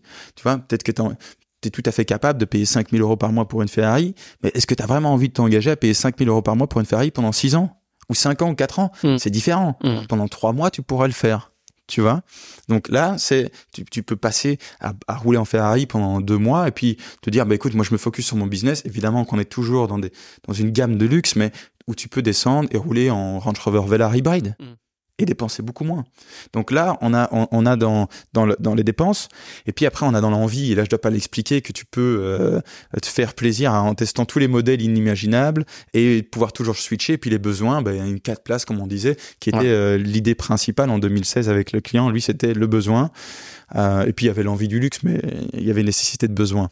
En fait, ce qui est révolutionnaire, c'est le fait que on, on, a les codes du luxe et on a le, on a la, aussi la possibilité de changer d'avis tout en restant dans le luxe dans ce cas dans le luxe que nous on imagine. Tu parlais de prendre une super euh, car euh, un peu sportive et d'un seul coup de prendre un Range Rover parce qu'en finalement on veut partir euh, un week-end ou qu'on est c'est juillet août et qu'on veut faire de la route et qu'on veut avoir un Range Rover pour être vachement plus c'est là que c'est révolutionnaire. Je pense que la flexibilité c'est le point le plus révolutionnaire dans finalement tout ce qui est les systèmes de streaming et d'abonnement. C'est-à-dire que ce qui est sympa avec Netflix, avec Amazon, avec Spotify et tout ce que tu veux, c'est que tu as accès à beaucoup de choses et que tu peux changer d'avis en un claquement de doigts. Euh, c'est pareil chez nous. Du moins, on essaie de tendre à ça. Alors, on a évidemment des contraintes logistiques et des contraintes de euh, comment dire euh, de prix, de rentabilité, parce qu'au plus on doit être flexible, au plus c'est compliqué pour nous d'aller chercher de la rentabilité sur des ressources. Il y a des ressources où on n'est pas rentable au jour d'aujourd'hui. Mmh. Par exemple, les, les mêmes ressources dans, immatriculées dans un autre pays tuent notre rentabilité. Je pense par exemple aux premières voitures de catégorie 1 où maintenant on rentre dans le marché belge et on sait qu'on va devoir avoir une échelle de 40, 50 voitures pour aller vraiment pouvoir faire une offre nationale et aller rechercher notre rentabilité parce que euh, dans chaque marché, euh, tu as, des, euh, des, des, frais qui sont incompressibles et qui, qui dépendent du marché où tu vas aller. La Belgique, par exemple, sur une, une voiture de catégorie 1, donc c'est les voitures les moins chères qu'on a, c'est plus ou moins 70 000 euros hors TVA, 71 000. On va avoir en Belgique, avec les intérêts, l'assurance et les taxes, plus ou moins 17 à 20 000 euros de frais en plus en deux ans qu'au Luxembourg. Tu vois? Ça c'est ça, ça c'est compliqué pour nous. Et donc ça c'est les contraintes qu'on a euh, parce qu'on veut rester proche du prix du leasing. On veut, on veut on veut plutôt être face à l'acquisition que la location court terme. Donc on se détache de ce de, de, ce secteur. Enfin pas la location court terme mais la location long terme. On va se détacher de ça et on va vraiment aller chercher des gens qui pourraient être propriétaires d'une voiture ou de deux voitures ou de trois voitures. Et en a de plus en plus de personnes qui suppriment leur bon de commande et passent euh, via nous. Là aujourd'hui euh, le fait d'être dans, dans, le luxe, il y a quand même une grosse barrière à l'entrée. Est-ce que tout le monde peut venir chez toi ou la barrière, elle est. Je, je pense à l'idée, je pense, euh, parce que quand tu me parles de ça, il y a la grosse différence entre, par exemple, les, dans les applications de rencontres, il y a, ouais. il y a différents, il y a différents marchés qui n'est pas du tout ton marché. Non, non. Euh, mais il y, a, y a, y a Tinder, il y a, des, il y a des choses comme ça. Et il y a une application, je sais pas si tu la connais, moi j'ai découvert il y a pas très longtemps, qui s'appelle Raya. Non. Euh, qui est une, une sorte d'application un peu, euh, pas élitiste, élitiste, mais euh, auquel tu tu peux, tout le monde ne peut pas y aller. Parce et comment ils font pour stopper l'entrée alors? Eh ben en fait, je, je trouvais l'idée euh, potentiellement intéressante et je voulais savoir si tu peut-être que tu l'avais utilisé. C'est qu'en fait, tu ne, tu ne peux pas rentrer, tu ne peux pas utiliser ce service si t'es pas coopté, si t'es pas validé, même en payant en fait. Okay. C'est-à-dire que ça, ça maintient un, un, un, niveau entre guillemets au moins, ne serait-ce qu'en apparence, euh, que ce n'est pas accessible à tout le monde et que tu dois être validé par un, un, certain nombre de personnes pour venir. Ce qui est super intéressant, c'est que dans leur idée, je les connais pas du tout, je bosse pas du tout et je ne connais même pas qui a fait ça. Euh, mais j'ai trouvé ultra intéressant parce qu'en fait, ça, ça, ça valide que tu ouais. fais partie du cercle entre guillemets de gens. Même si tu payes, tu peux pas y avoir accès. Mais si tu payes très cher, tu pourrais pas y avoir accès. Mais en plus, c'est obligatoirement payant. Mais en plus, tu dois être validé par le fait des personnes. Est-ce que aujourd'hui, euh, un, un, système comme celui-ci, ou en tout cas, euh, c'est quelque chose qui pourrait être intégré, parce que là, pour le coup, on a un code du luxe sur un truc qui est très, ouais. euh, très tout venant pour de vrai. Non, je, je, je pense pas que ce sera intégré et je pense que ce sera d'ailleurs jamais intégré chez nous peut-être pour un abonnement ultra élitiste mais, euh, mais je vais te raconter une simple histoire euh, j'aime pas l'idée d'être validé pour dire que tu peux te permettre quelque chose. Je veux dire, bon, ça n'a pas trop de sens. Moi, j'avais les moyens de m'acheter une, une Porsche et quand j'allais chez Porsche, comme on ne connaissait pas, on, me prenait et on, me snobait et on m'envoyait des bons de commande comme ça. Quand je demandais des infos, ils, s'en foutaient. Et c'est, c'est l'histoire de plein de clients, des gens qui peuvent se permettre d'acheter des voitures euh, et, et, qui vont pas le faire parce qu'ils ont peur d'être snobés ou même des gens qui finissent par avoir quatre Porsche dans leur garage. La dernière fois, je rencontre un, un un homme une quarantaine, cinquantaine d'années, et, euh, et on était en train de regarder ma, ma 488 Pista, une très belle Ferrari, une édition spéciale, etc. Et il me dit, ouais, j'ai que des Porsche, et j'ai dit, tiens, mais pourquoi t'as que des Porsche? Il me dit, bah, qu'est-ce que je vais aller chez Ferrari? Ils me connaissent pas, ils vont me snobber, ils vont, ils vont me rire à la tête, tu vois. Et donc, euh, être parrainé, pourquoi? Je vois pas trop d'intérêt, non. Est-ce est que ça peut devenir euh, une idée d'investissement? Parce que toi qui es aussi de faire de l'argent avec de l'argent, limite ça pourrait devenir un sujet d'investissement euh, pour un propriétaire qui sait pas, ou quelqu'un qui veut mettre de l'argent, qui va acheter une voiture, il achète chez toi, l'investissement grandit et finalement euh, il est propriétaire de sa voiture, l'investissement grandit, finalement la... Bah écoute, si, si euh, on arriverait à faire ça, euh, bon, alors il y, y, a plein de problématiques, mais on n'est pas là pour parler des problématiques. Parlons là des. Euh, du, ça débloquerait le, la dernière difficulté à la scalabilité infinie du business. Ouais. C'est-à-dire que si j'ai plus de problème d'acquisition ni de financement, alors on peut y aller. Hmm. Euh, mais on peut y aller vraiment. On, on va pas faire 300% d'expansion par an, mais on va en faire 3000. Euh, donc, dans le meilleur des mondes, ça pourrait être génial. Dans la réalité, c'est compliqué parce que les véhicules, ils doivent être euh, storés, prêts, ils doivent être entretenus, la pneumatique, elle doit être tout le temps gérée parfaitement, etc. Et si c'est un, un, un, client externe qui va voir ça, on ne sera pas maintenir les codes du luxe. On va se retrouver avec un mec qui va recevoir une voiture où il doit changer les pneus 15 jours plus tard parce que le propriétaire, il avait pas fait attention, tu vois. Donc, il y a, y, a, y a un tas de données qui est très compliqué. Nous, on a un pôle juste logistique et opérationnel qui s'occupe de ça et qui sont surmenés, tu vois. Mmh. Et donc, j'ai déjà pensé plein de fois parce que tu te doutes bien que euh, le, le, marché est immense pour nous. C'est-à-dire que, dis-toi un petit peu que les études parlent de 40 milliards pour le marché automobile par abonnement d'ici 2030 en Europe. Donc c'est immense, tu vois. C'est ouais, ouais, c'est vraiment immense. On a des demandes en veux-tu, en voilà. Mais d'un autre côté, on doit, à chaque fois qu'on fait rentrer un client, on doit acheter presque une ressource, ou tous les 1,5 abonnés, on doit acheter une voiture au minimum à 70 000 euros. Donc là, c'est vraiment la difficulté nous qu'on a. Euh, c'est elle est, elle est derrière le financement, derrière la, la levée d'argent et derrière l'acquisition de matériel. Donc ça pourrait être euh, une bonne piste que j'ai déjà réfléchi pas mal de fois, mais que j'arrive pas à trouver la solution. Euh, bah moi, je me dis, imaginons dans les investissements, là pour le coup, on est dans du dans du on serait vraiment dans le time sharing avec. Là, je, je sais pas dans quoi investir. Je connais ta boîte. Je sais que j'achète une voiture j'achète un truc à 200 000, 300 000 euros, j'en sais rien. Elle est, elle, elle est dedans, elle est, elle va être entretenue, elle va être gérée, mon investissement, il va grandir. Je rentre dans un parc qui va peut-être, je, je sais pas, j'ai trouvé, je trouvais l'idée intéressante. Je me dis, je la partage comme ça. ça, non, vaut, non. Ça, ça, vaut ce que ça vaut, mais je me dis, si j'ai 200 000 euros et que je vais investir dans quelque chose, tu sais, tu me je parlais, grandir. Tu me parlais des barrières à l'entrée tout à l'heure. Ouais. Dans tous les leasing, dans tous les contrats de leasing, tu as euh, une, une, une, une contrainte que tu ne peux pas sous-louer le matériel. Donc déjà là, tu as une barrière énorme. C'est-à-dire que va demander à la BNP Paribas euh, de supprimer leur clause euh, euh, où, ils n'acceptent pas que tu sous-loues le matériel. Tu vois? Donc si tu veux arriver à faire ce qu'on fait, tu es obligé d'arriver à supprimer cette clause. Dans tous les contrats d'assurance, c'est pareil, tu vois? Donc tu as un tas de barrières à l'entrée et ce serait encore plus compliqué que chaque euh, personne qui puisse acheter une voiture puisse la, la sous-louer. Ce serait très compliqué. Par contre, laisser rentrer les gens qui ont 200 000, 300 000 à investir, ou même moins dans le tourisme et dans l'expansion, ça c'est quelque chose sur lequel on pourrait travailler. Mais pas à l'unité de voiture. Parce que justement, c'est contre-inductif, c'est pas la, c'est pas la propriété automobile qu'on cherche. Et ça, ça, aurait été très drôle qu'on arrive à résoudre ouais, la problématique euh, pendant le podcast, ça aurait été génial. Euh, est-ce que euh, il y a un enjeu aujourd'hui euh, dans le monde tourismo euh, qui est ultra important pour toi et que tu pourrais, que tu as envie de nous partager? Euh, mais oui, il y, a un enjeu ultra important pour nous, c'est euh, réussir à se développer à l'international. Donc, euh, quand je dis développer à l'international, c'est pas louer des voitures en Espagne, euh, en Italie ou en France, parce que ça c'est déjà fait. Il y a aucun problème pour le faire. On a la logistique pour. Quand je dis développer à l'international, c'est vraiment de faire un copier-coller et que ça fonctionne. Donc nous, on a essayé de faire ça maintenant. Enfin, on est en train d'essayer de le faire avec la Belgique, où on a fait Tourisme Belgium et où on a réussi maintenant à débloquer des lignes de financement, débloquer les assurances, etc., etc. Et en fait, on est en train d'analyser tous les points, si tu veux, point par point de euh, qu'est-ce qu'il faut faire, qu'est-ce qu'il faut analyser pour pouvoir faire un copier-coller. Comme je te disais tout à l'heure, les différences euh, en termes de euh, d'assurance, si les intérêts sont un peu plus chers dans ce pays-là qu'un autre, parce que comme notre business est quand même basé sur la dette, si les intérêts sont 20% plus chers, ça a une immense répercussion. Les, les, les, taxes, si tu veux faire tourismo en, en France, c'est très très compliqué. Mm. Ça va coûter très très cher. et donc il va falloir écouter le marché, pouvoir répondre avec des voitures qui sont plutôt déductibles, un peu. Donc voilà. Et, et chaque marché a ses euh, aussi ses voitures phares, tu vois. Et donc là on est on, on est en train de faire l'exercice sur la Belgique. Et, euh, et ça je pense que c'est vraiment notre challenge pour l'instant parce qu'une fois qu'on a réussi à, à faire le copier-coller, mais je te parle de réussir à avoir 10-15 millions d'euros de voitures en Belgique, immatriculées en Belgique financé par la Belgique, assuré par la Belgique et loué en Belgique. Alors là, ça veut dire qu'on n'a plus de frontières. Ouais. Et si on n'a plus de frontières, euh, à nous l'Europe, quoi.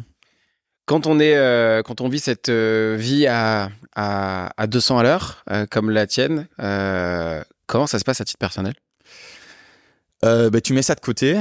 Et si t'es pas assez fort pour le mettre de côté, bah, il y en a un des deux qui va en pâtir. Soit tu vas craquer, soit ton business, enfin, si tu craques, ton business tombera aussi à l'eau ou ira moins loin. Euh, moi, je, je subis pas trop la pression, je t'avoue, parce que c'est une pression positive. La, la, pression du travail, c'est pas grave. Moi, j'ai eu la pression des problèmes, des, des, des, mecs qui volent les voitures, etc. pendant cinq ans, tu vois. Mm. Euh, la pression de, de, de, devoir toujours parier plus loin. Donc, j'ai été rodé à ça. Je t'avoue qu'au jour d'aujourd'hui, j'arrive plutôt à bien dormir. Euh, T'es en couple aujourd'hui? Ouais, je suis marié. Ça fait 8 ans qu'on est ensemble. Je crois que vous travaillez ensemble. Et on travaille ensemble. Ouais. comment c'est possible euh, de, de, de, faire tout ça en travaillant ensemble bah, là, on est avec sa femme vous avez, Non, vous avez des enfants, non? Non, non, on n'a pas d'enfants. Ça aurait été, franchement, ça aurait été. Euh, bah, on a un chien, un chat, c'est pas mal quand même. C'est pas mal. Ouais. C'est pas pareil, mais c'est pas mal. comment comment t'arrives à gérer Comment comment vous arrivez à gérer ça? Euh, Ben on apprend déjà. je parce que on c'est pas comme si on avait la science infuse. Ça fait un an ou un peu moins d'un an qu'elle travaille. Enfin non, ça va faire un an travaille, euh, qu'on travaille à deux. Elle a toujours été proche, mais on n'était pas ensemble dans le même bureau et dans les mêmes problématiques. Ce qui fait que moi, je ramenais déjà tous mes problèmes pro euh, dans le privé. Mais alors là, maintenant, on est à deux en parler, donc c'est encore c'est encore plus compliqué. Et puis, euh, j'ai pas encore de réponse à ça, Roger. Je t'avoue. On, on, on, apprend et, et on voit. Et pour l'instant, ben, on essaie de on essaie d'en parler, du moins de de, de ce problème-là, parce que c'est un problème. Tu te doutes bien. Euh, que, que, que, que c'est un vrai problème, mais je pense qu'on va y arriver. C'est un enjeu hein, de, de, manière globale déjà d'être avec un entrepreneur. On en a parlé euh, sur notre podcast, mais d'être en entrepreneur, euh, d'être marié ou d'être en couple avec un entrepreneur, déjà ça, ça augmente les, les, chances de non survie d'un couple. Mais en plus, quand on est entrepreneur, qu'on bosse ensemble, il y a énormément d'enjeux. Quand, quand on est quand on est en couple, c'est quoi les enjeux dans, comme ça là, pour pour vous aujourd'hui? Bah, Les enjeux, c'est notre couple, en vrai. Euh, parce que tu, tout, tout est mêlé, que ce soit le pro et le business. Tu, te disputes à la maison, tu reviens, tu reviens euh, le lendemain matin, bah, il peut plus avoir de dispute, tu vois, sinon le business va en pâtir. Euh, D'un autre côté, si tu te disputes au business, mais qu'à la maison ça va pas non plus, c'est ton privé qui va en pâtir. Donc, je pense que les enjeux, c'est et la stabilité du business, parce que on est quand même les deux personnes à la tête de, et, et la stabilité de notre couple. Ouais. Tu, tu penses que c'est possible de, de créer un équilibre?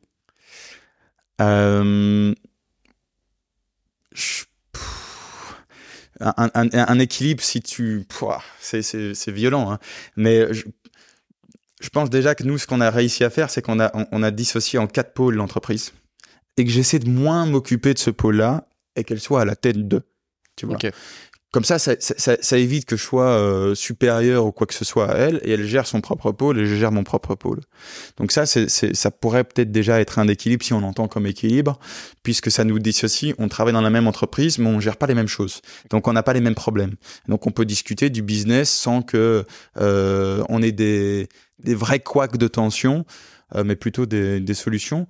Et euh, je crois pas trop au fait qu'après 18h ou après 20h, tu fermes la porte et le business, c'est le business.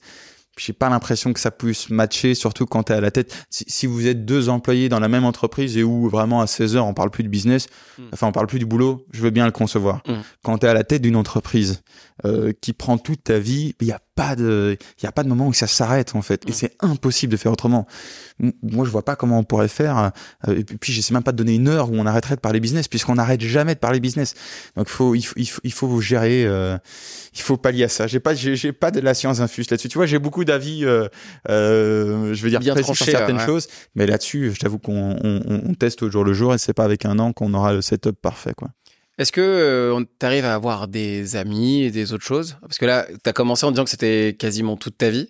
Mmh. Euh, Est-ce que c'est aussi évident de se faire d'avoir des relations, d'avoir des amis? Comment ça se passe? Bah, Nous, c'est un, un, un, peu compliqué parce qu'en plus de ça, euh, l'aventure a fait qu'on est parti au Luxembourg et que tous nos amis sont en Belgique. Du coup, euh, qui est pas très loin, mais qui est pas non plus. Ouais, mais tu sais, on déjà on a deux maisons. Donc on a mmh. un chien un chien, pardon, un chat, un cheval et quatre poules. Mmh. Euh, il faut s'en occuper. Euh, c'est compliqué en fait c'est pas les deux heures et demie de route qui sont compliquées c'est plutôt de, de, refaire ta valise de vivre nous on vit tout le temps avec une valise ouverte tu vois. Parce que t'es quatre jours au Luxembourg quatre jours en Belgique puis trois jours puis deux jours puis un événement et tu, tu, dois vider ton frigo penser juste la gestion d'un frigo c'est compliqué nous on n'achète plus jamais rien. Mm. on vit au jour le jour tous les jours on est au magasin où on commande sur Uber Eats parce que c'est pas c'est pas possible d'avoir un frigo ordonné. Donc il y a plein de choses qui qu'on a dû qu'on a dû adapter et, euh, et on s'est rendu compte qu'on perdait énormément de temps. Et pas les deux heures et demie de route mm. encore, mais vraiment le temps de se réadapter, de, de, de, de faire ses valises. Enfin, c'est très compliqué. Et donc, on a choisi maintenant de partir au Luxembourg et de garder vraiment la maison de Belgique plutôt comme une maison où on va en détente une fois euh, toutes les trois semaines, quoi, tu vois. Tu penses que pour réussir, il faut faire des sacrifices? C'est une obligation. Il n'y a, pas, a pas de réussite sans sacrifice. Mais il n'y a pas, a pas d'aventure entrepreneuriale sans sacrifice. Enfin, je pense. Euh, Peut-être qu'il y en a et ce serait ouf de, de, de le savoir, mais, mais, mais même quand on est passionné, même quand on est passionné, c'est considéré comme un sacrifice? Euh, même quand t'es passionné, ouais, il y a, y a, des moments où tu dois sacrifier, ouais, c'est sûr. Parce que même si t'es passionné par ce que tu fais, il y a un moment donné où t'as pas envie de le faire. T'as envie de te reposer, t'as envie de dormir, t'as envie de voir tes potes, t'as envie de faire un barbecue, t'as envie de partir en vacances, mais tu peux pas. Ou si tu pourrais, mais ça, ça impacterait ton développement. Et donc ça, ça pourrait être considéré comme un sacrifice, même si ce que t'aimes ce que tu fais, tu vois. Euh, tu, tu, tu dois mettre le travail en avant tout le temps. Et donc ça, c'est un sacrifice pour moi. T'as quel âge déjà, Angèle 28. Ouais. Euh, à 28 ans, est-ce qu'on a, qu'on a déjà des gros regrets? J'ai aucun regret. Aucun? Ouais, j'ai plein d'échecs, mais aucun regret. je, je t'assure que j'ai aucun regret. Parce que je, je, pense vraiment que tous les échecs te mènent à, à, à, finalement à tes réussites. Et je suis bien à ma vie là maintenant. Genre on est, ça fait sept ans que j'essaie et on est en train de réussir donc c'est quand même cool. Euh, je pense qu'on a déjà réussi de belles choses tu vois. Il euh, y a, y a on, s'associe aux marques les plus luxueuses au monde. Quand je dis s'associer, on va, on va, voilà, on va organiser des, des, soirées chez nous à Turismo en face des marques les plus prestigieuses au monde. Donc c'est au-dessus de, enfin c'est vraiment dans, dans, dans, l'hypercar. Donc on a, on a déjà réussi à faire plein de choses, mais, mais j'ai un objectif où pour moi Turismo elle va, elle va changer le monde de la consommation de luxe dans l'échelle européenne. Donc on, même si on a fait énormément, je considère que c'est une goutte d'eau dans dans un immense océan. C'est quoi ton rapport à la, la, confiance? Parce que là, quand, quand on te voit, euh, je pense qu'il y a une particularité de tous les gens que j'ai interviewés euh, ces derniers temps, mais comme on, on voit que tu sais où tu veux aller, euh, les échecs, en tout cas les, les, les, les échecs que tu as ou les rebondissements, tu arrives à rebondir euh, dessus, tu trouves une solution, ouais. euh, t'investis plus. Euh, tu vois, genre, on, on pourrait croire que tu es archi confiant. Est-ce que c'est vrai? Est-ce que c'est vrai? Est-ce que je suis archi confiant? Je pense que j'ai confiance en ce que je fais, mais j'ai surtout confiance en la vie. Et, du moment où tu sais que tu peux rater, bah, tu, peux y aller. Tu vois, tu peux prendre des décisions plus rapidement. Je pense que c'est plus grave de réfléchir pendant des mois et des mois à quelque chose que de le faire et de rater. Et bon, la, la confiance arrive pas en un jour, tu vois. Mais quand tu as fait une série d'échecs et que tu penses que c'est mauvais, que ça, et c'est des choses, voilà, ça aurait jamais dû arriver. Et là, les regrets se créent. Mais si tu continues à essayer et qu'à qu la fin tu réussis, ça veut dire que tes regrets, ils, ils t'ont quand même mené quelque part. Mmh. Mais ça peut être dans plein de choses. Dans le sport, tu peux réussir, rater quelque chose 50 fois et puis le réussir. Euh, essaie de faire 300 pompes, pompes maintenant, tu vas pas y arriver. Euh, fais 300 pompes, euh, essaie de faire 300 pompes pendant, euh, je sais pas moi, un an. À la fin, tu y arriveras. Mais euh, quand tu auras réussi, ça se cassera, cachera derrière 300 échecs. Mmh. Et c'est comme ça partout dans la vie. Donc je sais pas si la confiance elle est liée à ça. Euh, moi je pense que je peux rater et du coup ouais j'ai confiance en ce que je fais parce que je suis conscient que je peux rater. Comment s'est construite ta confiance? Euh, Ben en essayant.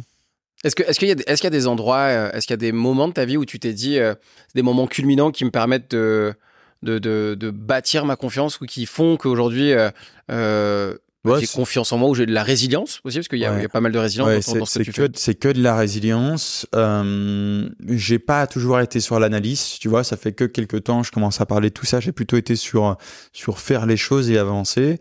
Et donc euh, la, la, la, confiance, elle c'est elle, elle elle a toujours été là, mais elle n'était pas prédominante dans les échecs, puisque là, c'est plutôt les zones de doute. Même tu continues à faire, mais tu doutes de tout ce que tu fais.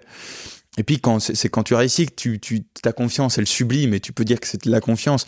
Alors qu'avant t'aurais pu dire que c'était de la folie t'aurais pu dire mais t'es mais t'es fou mais t'as déjà vu tout ce que t'as perdu pourquoi tu continues tu...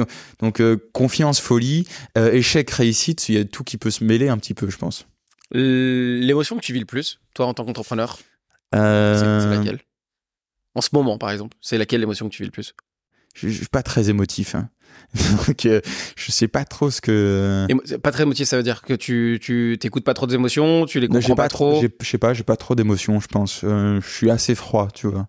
Donc, euh, je, mais ce qui me permet d'être, euh, de, de, de, pouvoir avoir des hauts et des bas et de rester plus ou moins le même. Lucide aussi, c'est ce qui permet ouais. d'avoir. C'est-à-dire que là aujourd'hui, euh, jamais en colère. Ce genre d'émotion là euh, il y, a, il y, a la colère il y a la joie il y a la, la surprise bah, tu sais quoi la... l'émotion que j'ai le plus mais je ne saurais pas décrire ce que c'est c'est la frustration face aux choses qui n'avancent pas c'est-à-dire que je sais tellement là où je veux aller que quand j'arrive pas à y aller, ça m'énerve. L'impatience. Euh, ouais, peut-être. Ouais, je, je, je, suis très impatient. Euh, et donc, euh, mais, mais derrière cette impatience, comme je sais que les choses se passent par, euh, par break, par break, step by step, tu peux le dire euh, de toutes les manières que, que tu veux, c'est que du coup, cette impatience, ben, j'en fais une force en me disant, OK, euh, il faut que ça avance, il faut qu'on taffe, il faut qu'on trouve une solution. Donc, euh, ça pourrait être l'impatience, du coup, tu penses, cette émotion? Je sais pas, je... c'est... Ouais, je suis peut-être impatient. Là, est-ce que tu es comme ça, petit? Ouais, j'ai jamais été très patient, mais du coup, l'impatience on l'a trouvé. Ça, vient, ça vient d'où cette impatience? Je sais pas, j'ai toujours voulu avoir les choses vite, faire les choses vite, y arriver vite. Pourquoi? Je sais pas. je sais pas. On va rentrer dans le philosophique, là tu me perds. Euh, en vrai, non, je, je, je, je sais pas. Je, parce que si je sais que je sais y arriver, ben je, je, je veux y arriver le plus rapidement possible. Quoi. À l'école aussi? Genre le système scolaire, ça c'était un truc euh, Non, j'étais out du truc. Ouais. Ouais. rien à faire. Complet. Ah non, je te jure, aucun intérêt. Aucun intérêt parce que t'étais pas pas adapté ou, le pas adapté à toi ou toi pas adapté à l'école ou pas du ouais, bah, ou pas bah, les, bah, les, deux du coup moi j'étais pas adapté à, à, l'école et l'école du coup était pas adapté à moi. Enfin c'était pas euh, c'était pas quelque chose qui, qui fonctionnait avec moi. D'ailleurs j'ai essayé de faire des des, des, des, études plus poussées en euh, gestion euh, ingénieur de gestion commerciale un truc comme ça. J'ai tenu trois semaines tu vois. Ça me saoulait mais c'est impossible pour moi. Qu'est-ce que qu'est-ce que t'es Qu'est-ce que tes parents pensent de ton, de, de, de, de ton aventure et de ta vie aujourd'hui? Bah, ils comprennent pas, euh, ils sont choqués et ouais, c'est l'incompréhension ah totale de ce qu'on fait. Pourquoi? Mais euh, parce que moi, mon père, mais, il m'a toujours dit, t'es ouvrier, tu resteras fils d'ouvrier. Et dès que j'avais des envies euh, de luxe, des envies, voilà, un peu, il m'a toujours voulu me remettre dans la boîte, tu vois. Pas qu'il me voulait du mal, hein. Ça parle pas d'une mauvaise intention, loin de là. Mais euh, il, il a jamais apprécié ça, tu vois, chez moi. Et donc, il y a eu vraiment des, des moments où je parlais plus à ma famille à cause de ça, parce que j'avais une vie complètement différente, pas complètement différente, mais des, ambitions complètement différentes et qui, qui me comprenaient juste pas, tu vois. Donc maintenant, bon, il y a eu tous les hauts, les bas, etc. Mais on est quand même dans un dans une dans une réussite. Et donc il y a, y a plus trop ça. Ils savent que je que gère. Ça fait 10 ans que, que j'ai des boîtes tu vois. Donc euh, j'ai 28 ans mais j'ai eu ma première mm. boîte à euh, l'âge 18 19 ans. Donc euh, j'ai eu des hauts et des bas. Et, maintenant bon ils, vivent avec moi en connaissance de cause mm. mais ils comprennent pas. Ça c'est sûr qu'ils comprennent pas. Et ça, et ça t'emmerde qu'ils comprennent pas ou ça y est tu t'es résigné? Ben euh, ouais, ça m'emmerde, c'est con, je pense. Euh, honnêtement, c'est bête de de pas comprendre et de rester dans dans ce dans ce seuil d'ignorance. C'est un problème que j'essaie de résoudre, par exemple, en faisant des vidéos, etc.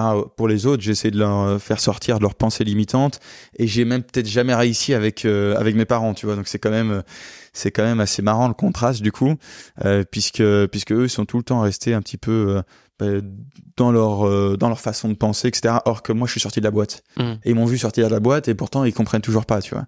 Donc ça c'est un peu ça c'est un peu violent. Tu, tu penses que c'est parce qu'ils ont voulu garder dans une boîte que tu as cherché à en sortir? Ou c'est parce que tu as compris que tu étais dans une boîte?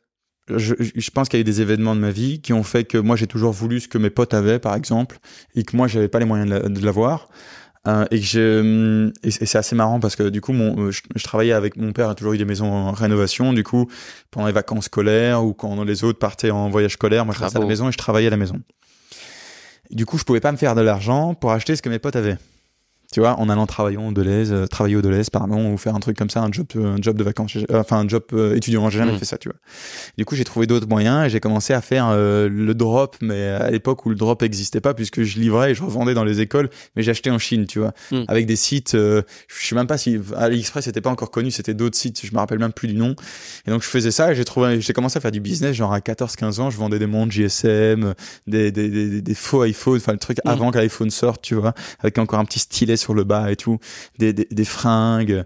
je, vendais toutes sortes de choses, tu vois, dans différentes écoles. Et puis euh, j'ai commencé à, à, avoir de l'argent comme ça et pouvoir me procurer des, des choses comme ça. Puis ça m'a fait comprendre le business en fait, tu vois. Je l'ai compris comme ça. En fait, pas en regardant des vidéos en haut, pas en, en écoutant des podcasts, bien que je trouve que c'est une super source d'apprentissage. Moi, je l'ai pas eu. C'est vraiment été l'apprentissage de la vie, tu vois. Et tout a été fait pour que je comprenne qu'en fait, l'argent, ça peut être généré pas comme mes parents pensaient, mais d'une autre manière. T'as quel rapport à l'argent aujourd'hui? Ben, je pense que j'ai un bon rapport à l'argent. Euh, je déteste les gens euh, qui euh, ne supportent pas parler d'argent ou l'argent c'est tabou, etc. Parce que je trouve que c'est de l'hypocrisie et justement de, c'est genre c'est que tu as un problème à l'argent quand tu n'arrives pas à en parler. Pour moi puisque tout le monde se lève le, matin pour l'argent à part peut-être euh, bah, des gens qui ont déjà de l'argent du coup mm. ils se lèvent pour une autre cause. Mais quand t'as pas d'argent tu vas quand même travailler pour l'argent et tu fais tout avec l'argent tu vois. Tu pars en vacances avec l'argent tu rends les gens proches de toi heureux avec l'argent tu peux régler des problématiques euh, que ce soit écologique ou plein d'autres choses avec l'argent. Donc euh, donc moi j'adore l'argent et j'ai plus de problème à en dépenser. Et tu, tu vois, avant, quand je faisais des gros paiements et tout, j'étais en stress. Je mm. me disais, tout cet argent que j'ai perdu, c'est un truc de ouf. Alors que maintenant, bah, ça rentre, ça va, euh, ça, ça, descend, ça remonte. C'est volatile, quoi, tu vois. Et la volatilité à l'argent, elle te fait euh, diminuer toute pression que tu puisses avoir aussi avec le business. Et du coup, ça te donne plus de confiance encore en toi, hein, puisque tu doutes moins, puisque tu sais que tu peux perdre l'argent, tu vas en recréer. C'est rien, rien de grave, en fait, tu vois. Mm. On arrive sur la fin du podcast. Euh, qu'est-ce que tu aimerais que les gens euh, retiennent de notre échange? Euh, ben, on, a, on a élaboré plein de choses. Donc ben, déjà euh, ma vision euh, de l'automobile et de tourismo et de la consommation automobile, ça c'est une chose, mais aussi de comprendre peut-être qu'on peut venir de n'importe où et de faire de grandes choses. Je pense que ça c'est le truc dans lequel je suis le plus fier parce que je viens vraiment de nulle part et j'ai fait des, des grandes choses et je te parle pas en termes de de gains, mais en termes d'achievement de, de, ce qui est important pour toi. donc ça pour moi c'est c'est hyper important et, et, et je pense que c'est ce que j'ai envie de mettre en avant, que tout le monde peut faire ce qu'il a envie de faire dans ce monde, quoi. Qu'est-ce que je peux te souhaiter pour la suite? Euh, Tu peux me souhaiter euh, une immense levée de fonds avec Turismo et un développement euh, à l'Europe très rapide. bah écoute, que ton vœu soit exaucé. merci. merci. beaucoup, Angèle. C'était hyper agréable. On aurait pu discuter pendant très très longtemps, je pense. La bonne nouvelle, c'est que l'after podcast est juste après. Ok, super. Continuer. Merci beaucoup, Angèle, en tout cas. Je te remercie. Ciao, Roger.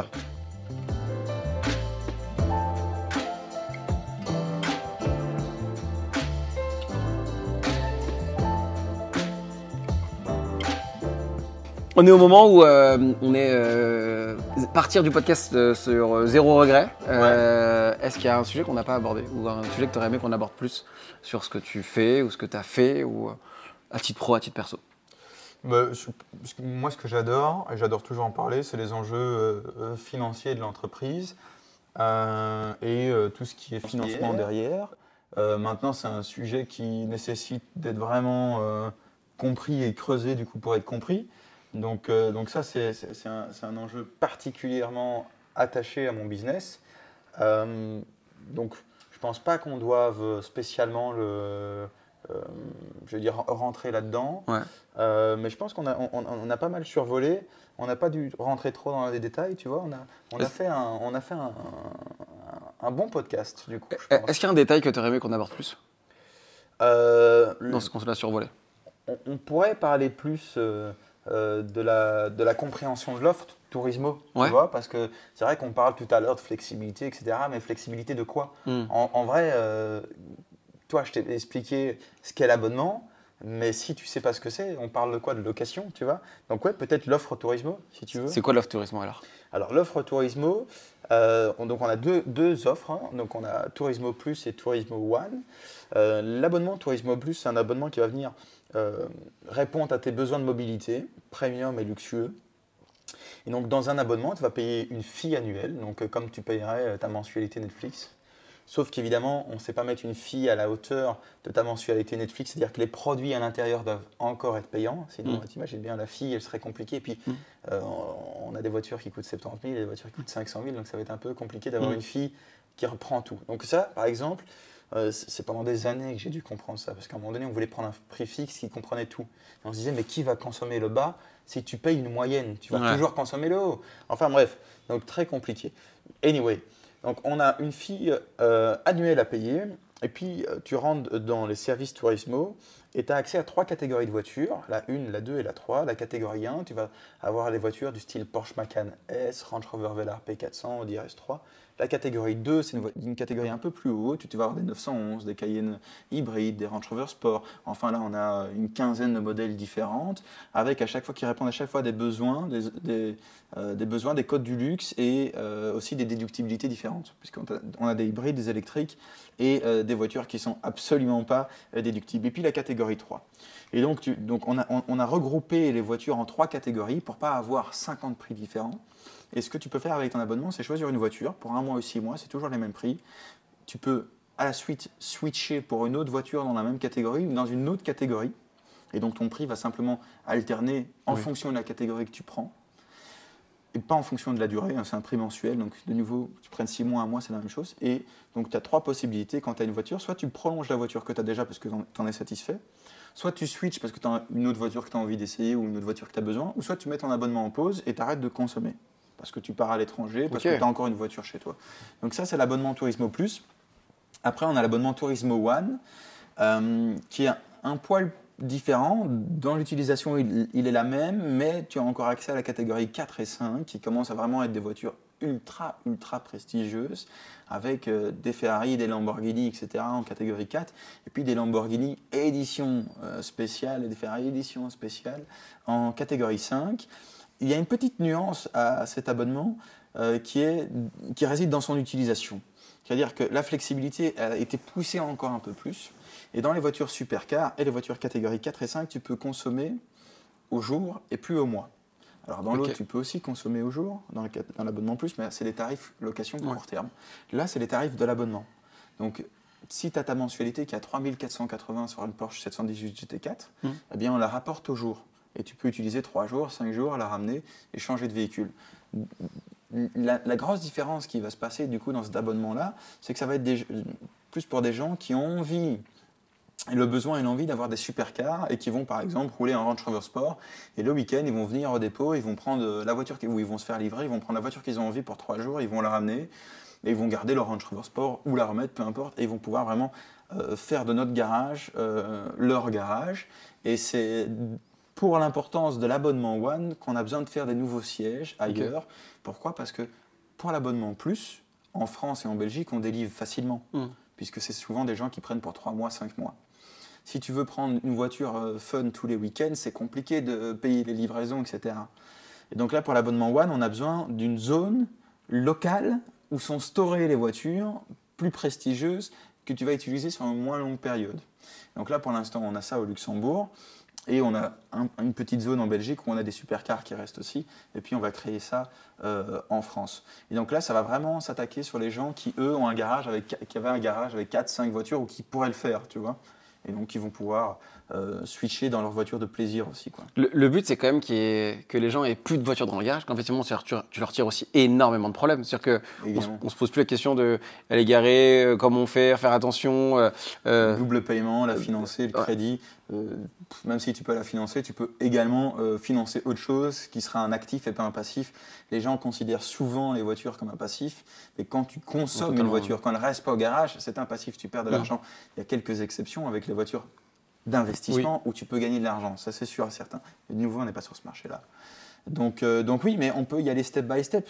Quelqu'un peut avoir une voiture et prendre un abonnement euh, Tourismo et puis se dire, finalement, euh, je n'utilise même plus cette voiture à la vente et consacrer toute sa mobilité et nous donner sa confiance pour l'intégralité de sa mobilité. Puis ça peut, se venir, ça peut venir step by step. Donc certaines personnes, de temps en temps, prennent même l'abonnement pour dire, j'ai commandé une voiture, je la reçois dans six mois. Et nous, dans notre tête, on dit, OK, on verra. le, y a, le caractère révolutionnaire, il est aussi sur l'aspect euh, compréhension des nouvelles, d'un nouveau mode de fonctionnement ou d'un nouveau code du ah, luxe. Mais totalement. C'est-à-dire que en 2016, on parlait, on, parlait de ça ou, du, ou, de ce que ça pouvait être l'abonnement. Personne ne comprenait. Tu vois, personne, personne. 2019, une personne sur cinq comprenait, plus ou moins. Aujourd'hui, tout le monde comprend. C'est-à-dire qu'on n'a pas besoin d'expliquer pendant 40 euh, minutes les bienfaits de l'abonnement, etc., etc. Et ça a été aussi notre gros challenge de faire comprendre via le site internet de manière la plus simple possible euh, et transparente notre service et comment on fonctionne, tu vois. Et, euh, et on, a, on, a, beaucoup exercé par rapport à ça. Chaque fois qu'on avait des clients au téléphone, on écoutait et on essayait d'améliorer le site dans sa compréhension, dans l'écriture, de supprimer des textes qui servent à rien parce que les, les gens ne lisent pas, mais le texte là-bas en dessous, il est utile à la compréhension, mais il est trop bas, donc on le remonte. Mmh. Euh, jusqu'à arriver à avoir des gens au téléphone où on leur demande euh, est-ce que vous avez compris ce que c'est l'abonnement tourisme? Ah oui, oui, bien sûr. Je suis là pour voir quelle voiture est disponible, tu vois. Euh, t'as peur de pas y arriver? Non, non. J'ai pas peur de pas y arriver parce que le système est en place, ça fonctionne. On a quand même fait, là, on va faire 5 millions d'euros de chiffre d'affaires cette année. Mmh. Donc en location, c'est quand même violent, tu vois. Mmh. L'année passée, on a fait 2,5 millions. Et l'année d'avant, on a fait, fait plus ou moins un million. Donc, le système fonctionne, maintenant il faut réussir à le dupliquer de manière le plus rapidement possible pour continuer à leader le marché. Donc ça c'est le challenge, c'est de continuer tu vois, à, être, à être les leaders de ce marché, les précurseurs, peu importe notre, notre taille finalement, euh, on est les seuls à faire ça. Bah, si c'est un système qui fonctionne, forcément, euh, est-ce que les autres marques comme Ferrari, euh, ils vont pas, ils vont pas venir sur le créneau? Alors, tu vois, par exemple, je pense pas que c'est les constructeurs qui vont le faire. Pour des raisons très simples. Déjà, par exemple, euh, bon, ils, ils, ont testé, comme je te disais tout à l'heure, Porsche, Passport, etc. Mais il y en a pas mal d'autres. Il y a BMW Access, il y a eu Volvo, il y a eu Land Rover. Enfin, alors c'est assez marrant parce que je fais juste une petite parenthèse. Land Rover a commencé à faire Land Rover euh, Dry, euh, Rend aussi. Ils, mm. ont, ils ont commencé ça. Maintenant, il y a même les publicités sur les concessionnaires. Donc, tu peux dans un concessionnaire Porsche louer une voiture. Et chez Land Rover aussi, maintenant, en France, tu peux aller louer une voiture. Mm. complètement fou. Hein. Donc, tu vois que le système change. Mm. Alors, à ta question, est-ce que Ferrari va le faire, etc. Je pense pas. Déjà, Ferrari serait les derniers à le faire parce que c'est les premiers à avoir mis un système de ranking. Donc, c'est vraiment les gens qui sont le plus attachés à la mm. propriété et au fait que tu sois vraiment dans la famille Ferrari. C'est les seuls. Hein. Lamborghini aussi, non? Non, non, non. pas du tout. Euh, pas du tout. Euh, en fait, euh, Lamborghini, tu pouvais rentrer et acheter leur modèle le plus prestigieux en première voiture. Ce qui n'a jamais été possible chez Ferrari. Alors maintenant, il y a une telle demande. Mm. Hein, c'est x3, x4, hein, euh, que maintenant il faut commencer à un petit peu euh, se vendre pour avoir les modèles, mais partout, chez Porsche, chez Lambo, euh, chez Maserati, enfin presque partout, tu vois. Enfin, et Maserati, c'est le mauvais exemple. mais, mais donc, eux ne le feront pas. Pourquoi? Parce qu'aujourd'hui, ils, ils, vendent toutes leurs leur slots et ils ont booké toutes leurs ventes, donc ils n'ont pas la nécessité de le faire. Euh, ils n'ont donc pas besoin de se renouveler pour fonctionner. Je pense que les gens qui vont perdre finalement des parts de marché, ce n'est pas les constructeurs, c'est les leasers, pas les banques, puisque mm. les banques, nous, on va continuer devoir les financer, mais plutôt les systèmes de leasing opérationnel et peut-être les systèmes de location longue durée. as quand même tu dois avoir une compréhension du système financier euh, qui est archi affûté. Ouais. Parce que là, il y a les enjeux, il y a, les enjeux d'un entrepreneur, mais il y a aussi les enjeux euh, euh, financier euh, de, de, dingue. C'est, ça devient passionnant pour toi, ce genre de sujet c'est, passionnant et justement, il faut vraiment euh, sortir de la boîte perpétuellement parce que, tu vois, la, semaine passée, on a presque fait un million d'acquisitions sur la semaine. Ouais. C'est énorme. Je, je te parlais, euh, Gentleman Car, un million d'euros de flotte. Un million la semaine dernière. Ouais. C'est, complètement, complètement fou. Et donc, bah, il faut continuer à savoir suivre le suivre la boîte et de pas te faire dépasser par ta boîte. Tu vois, il faut, faut rester euh, l'entrepreneur qui est à la tête. Euh, Comment tu à faire ça? Comment tu à faire à, pas te faire dépasser? Comme, ben, euh, Il faut pas s'adapter, il faut savoir évoluer. Voilà faut savoir évoluer, travailler sur soi-même, voir là où on est euh, mauvais, peut-être se faire coacher du coup. mais, euh, mais donc tu vois, je, suis conscient qu'il faut que je continue à, rester bon. J'ai vraiment pas de crainte à l'être.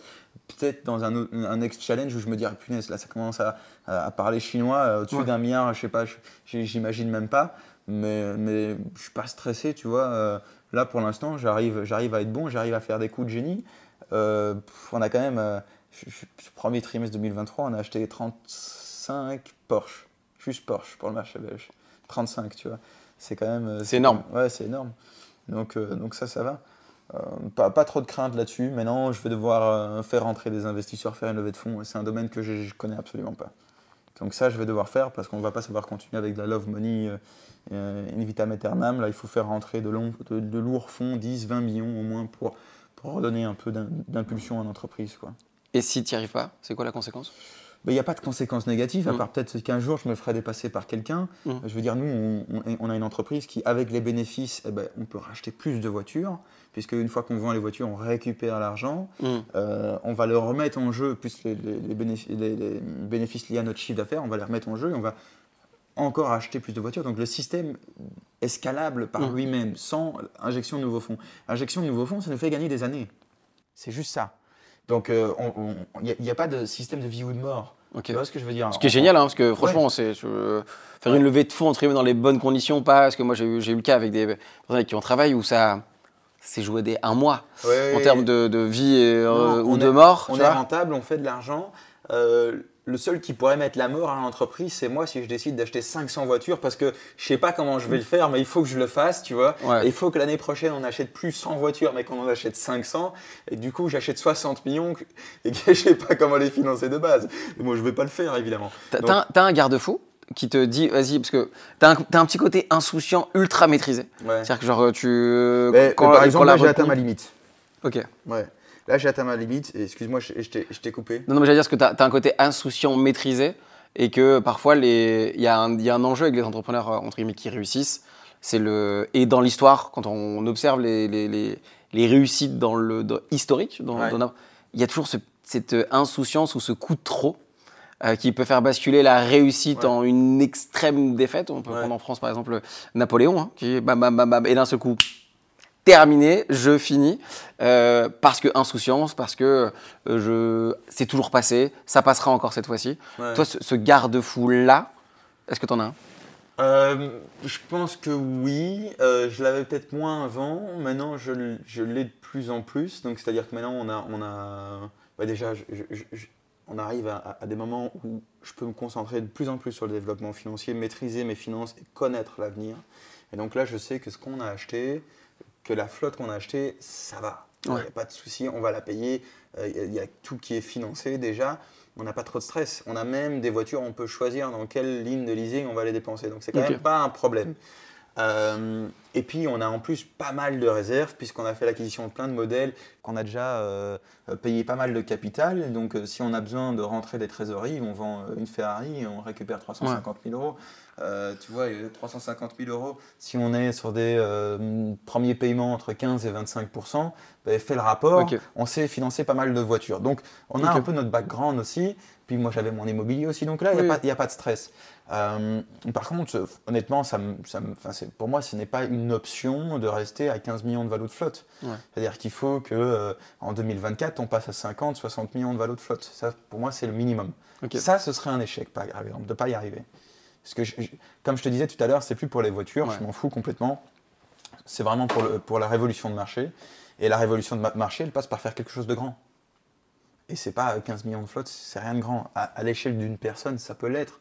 À l'échelle d'un mmh. marché, c'est minuscule. Parce que tu as dit 40 milliards? Ouais, par l'abonnement, ouais. Ce qui est, c'est énorme. Attention que euh, le marché oui, bien du, sûr. du, luxe n'est qu'une partie euh, de ça. Par contre, l'Europe n'est qu'une partie de ce qu'on peut faire. Il y a les UK, euh, il y a les States, il y a... enfin tu peux aller partout hein, en vrai. Et le but c'est d'être partout. Ah, c'est d'être partout. Genre l'Angleterre, c'est un écosystème de ouf. Mais même pour l'automobile de luxe. Ils sont, ils sont, il y a des vrais aficionados euh, de, de, la voiture euh, en, Angleterre. Et en plus, le système de leasing et le système de propriété, il est bien plus loin qu'ici, tu vois. Et le, le, marché nous aide, Roger, aussi. Hein. Il faut le dire. C'est-à-dire que tous les ans le leasing opérationnel. Euh, donc c'est un leasing qui, comprend, je vais dire, des services comme l'assurance, l'entretien, et qui euh, n'a plus de valeur résiduelle, c'est-à-dire plus de possibilité d'achat. Donc le leasing opérationnel sans option d'achat. Donc tu n'achètes pas le, matériel à la fin du, du contrat. Il fait que grandir tous les années. Tu vois, il prend des parts de marché, il prend des parts de marché. Et donc, ça veut dire que le besoin de propriété, il diminue. Mm. Avant, tu acheté ta voiture propre, puis tu avais le crédit, puis tu as eu le leasing. Après le leasing, tu avais 10% de valeur résiduelle. Donc, déjà, le crédit, c'était lissé sur 48 mois. Puis après, on s'est dit, bon, ils ont un peu besoin moins d'être propriétaires, on va mettre 10%, puis 20%, puis 30%. Et maintenant, on est à un marché où il n'y a même plus d'option d'achat. Donc, tu n'es plus vraiment propriétaire. Tu ne l'es plus jamais, puisqu'à la fin de ton contrat, tu as autre chose. Sauf que tu es. Euh, les gens qui choisissent le leasing opérationnel sans option d'achat, ils ont choisi euh, tous les. Euh, ils, ont choisi que le mauvais sans le prendre le bon, parce qu'ils n'ont pas la flexibilité. Donc ils ont toujours un, truc qui est hyper contraignant comme l'achat, mais en plus de ça, ils l'ont pas acheté.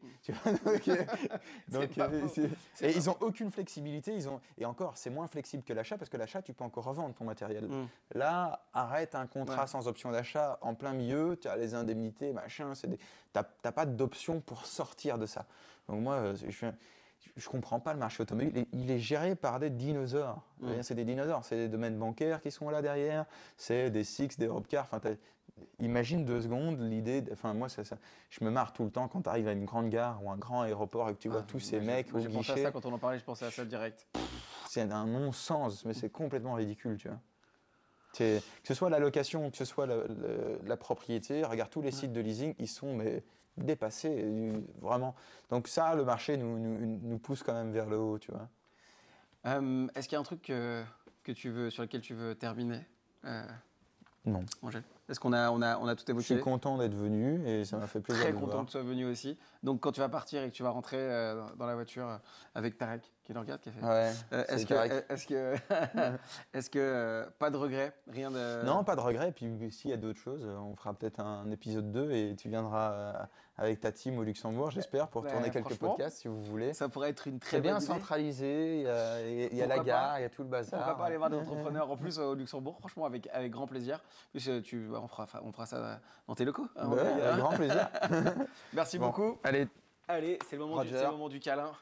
Merci beaucoup. J'ai le micro qui suit. voilà, hop. Merci beaucoup. Ciao, Ça fait plaisir. plaisir. plaisir. Ciao, ciao. Merci d'avoir regardé cet épisode. N'oublie pas de t'abonner, de liker et de commenter. Merci et on se retrouve au prochain épisode.